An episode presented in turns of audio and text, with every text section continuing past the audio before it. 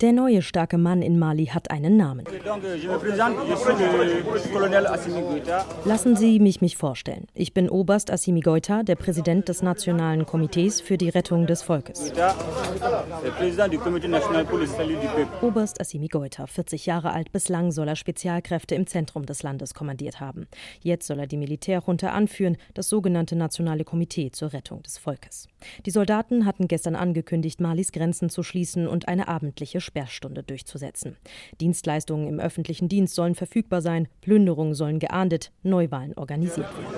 Wir können uns keine Fehler erlauben. Indem wir gestern eingegriffen haben, haben wir unser Land Mali an die erste Stelle gestellt. Deshalb haben wir unsere Unterstützung zugesichert und ihnen gesagt, sie sollen mit der Arbeit beginnen. Nach dem Militärputsch in Mali am Dienstag hat die politische Opposition den Anführer des Aufstandes nun ihre Zusammenarbeit angeboten. Vertreter der Oppositionsbewegung Bewegung M5 RFP bezeichneten den Umsturz als Sieg des malischen Volkes. Durch die Revolte habe die Opposition ihr Ziel der Entmachtung des bisherigen Präsidenten Keita erreicht. Am Freitag sollen im ganzen Land patriotische Versammlungen zur Feier des Umsturzes veranstaltet werden. Die Oppositionsbewegung wolle bei der Ausarbeitung eines Fahrplanes helfen, der den Übergang zu einer neuen Zivilregierung regele. Monatelang hatten in Mali tausende Menschen demonstriert und den Rücktritt des Präsidenten gefordert. Dabei kam es auch zu Toten und Verletzten.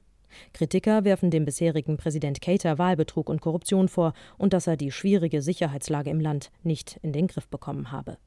Während die internationale Gemeinschaft den Militärputsch scharf verurteilt, herrscht in den Straßen Bamakos Zuspruch. Bereits am Dienstag hatten viele Menschen den Militärs zugejubelt. Auch Passantin Diawara Zainabu Sidibé sympathisiert mit der Militäraktion.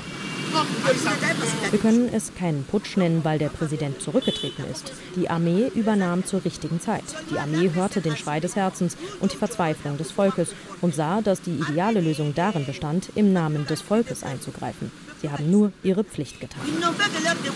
International findet der neue Anführer der Militärjunta Assimi Goita keine Unterstützung. Die USA, die EU und Deutschland haben den Militärputsch scharf kritisiert und fordern die Freilassung aller Regierungsmitglieder.